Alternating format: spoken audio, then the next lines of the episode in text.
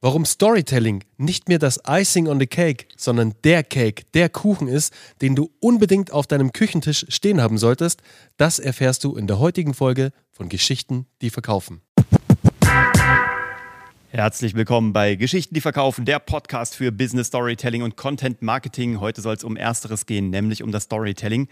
Und ich habe einen kleinen Rant vorbereitet. Äh, ich war auf vielen diversen Business Storytelling Workshops in diesem Jahr und ich glaube, wir haben noch nie so oft dieses Produkt verkauft, was wir lustigerweise gar nicht im äh, Schaufenster stehen haben.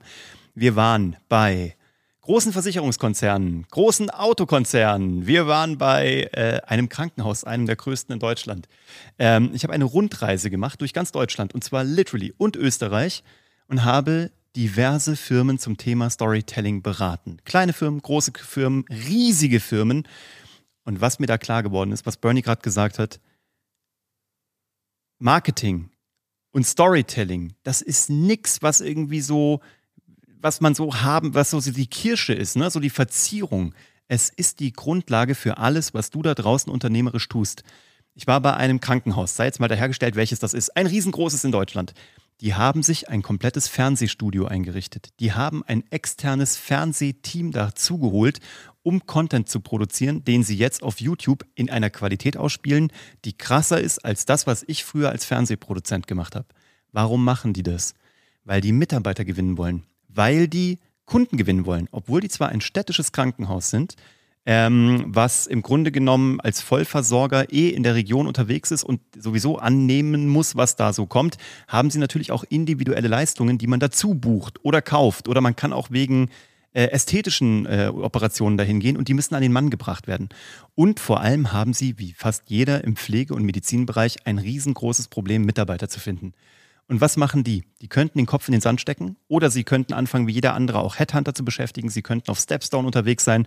Sie könnten probieren, der Konkurrenz ihre Mitarbeiter wegzuheadhunten. Nein, weißt du, was die machen? Die bauen ein Content-Format auf. Mehrere sogar. Die investieren in Storytelling und erzählen die Geschichten, die du von außen nie sehen würdest. Die machen dieses Unternehmen komplett erlebbar.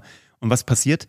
Die haben in den letzten Jahren ihre Mitarbeiter vervielfacht. Die finden Mitarbeiter, die halten Mitarbeiter. Die längste Mitarbeiterin ist seit über 40 Jahren dabei. Und das machen die so genial, weil die im Grunde genommen diese Schlüssellochmomente bieten, die du eigentlich sehen möchtest, wenn du Patient bist und dir überlegst, würde ich zu denen gehen, um das dort machen zu lassen? Oder aber wenn du potenzieller Mitarbeiter bist und dir überlegst, würde ich da arbeiten wollen? Wie würde es wirklich abgehen, wenn ich da wäre? Und das könnte ich mir dann angucken. Und das ist legendary. Und sobald das alles spruchreif ist, dürfen wir auch erzählen, wer das ist. Und dann könnt ihr euch diese unglaublichen Sachen auf YouTube angucken. Das ist Gänsehaut pur. Dann ähm, gibt es Unternehmen, sagen wir mal, die riesengroß sind, die weltweit tätig sind und agil sind und äh, schon seit Jahren am Markt, die bisher immer noch Performance-Marketing machen, was sehr absatzgetrieben ist wo einfach ein Plakat mehr oder weniger abfotografiert wird, das wird auf Facebook gestellt und da steht drauf, jetzt 30 Prozent sparen. Das mag mal funktioniert haben, das ist auch alles gut, aber die sagen jetzt, guck mal, wir müssen den Leuten doch eine ganz andere Storyline erzählen. Wir müssen überhaupt mal die Leute da reinholen und müssen denen mal erzählen, was hab ich denn davon, von diesem Produkt? Weil mittlerweile, und das ist das Problem, sind mittlerweile alle auf die Idee gekommen, dieses Plakat abzufotografieren und 30 Prozent draufzuschreiben. Nur das Blöde ist, das kann man nur bis zu einer gewissen Stufe spielen.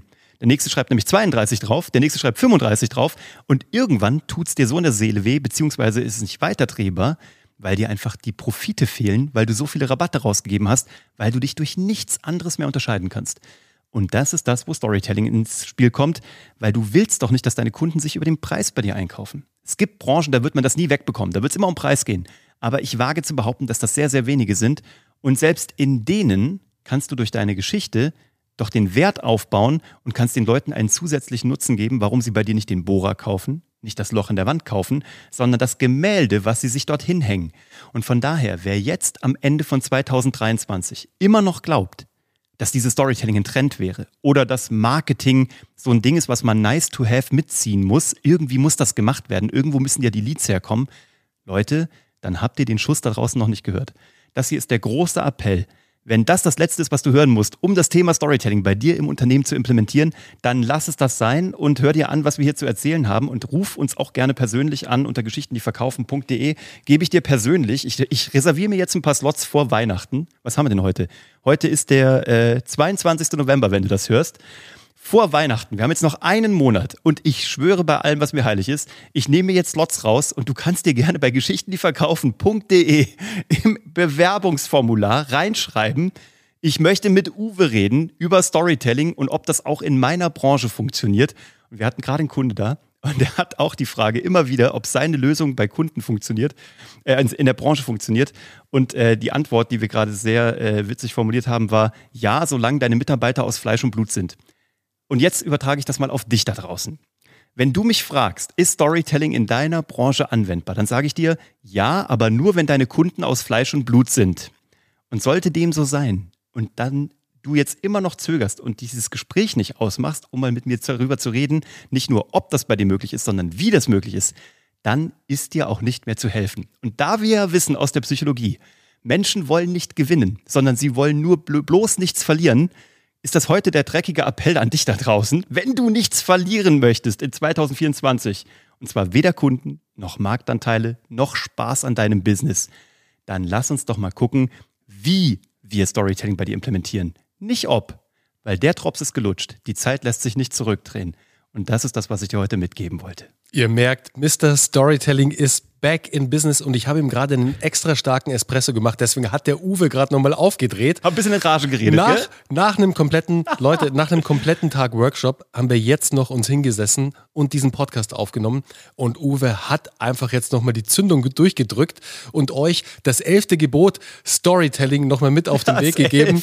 Es ist das elfte du sollst Gebot. Storytelling nutzen. Du sollst Storytelling in deinem Marketing nutzen. Du sollst nicht die Geschichte deines Nachbarn begehren. So, genau so ist es. Deswegen, Leute, nehmt das Angebot von Uwe an. Ich weiß, der ist nämlich eigentlich wirklich ausgebucht. Also was seine Beratungsgespräche, die freien Slots angeht, nehmt dieses Angebot an. Ich meine das das ist jetzt ernst. schon ein vorweihnachtliches ich meine das, Geschenk ich meine das echt ernst. Und heute ist Episode 299.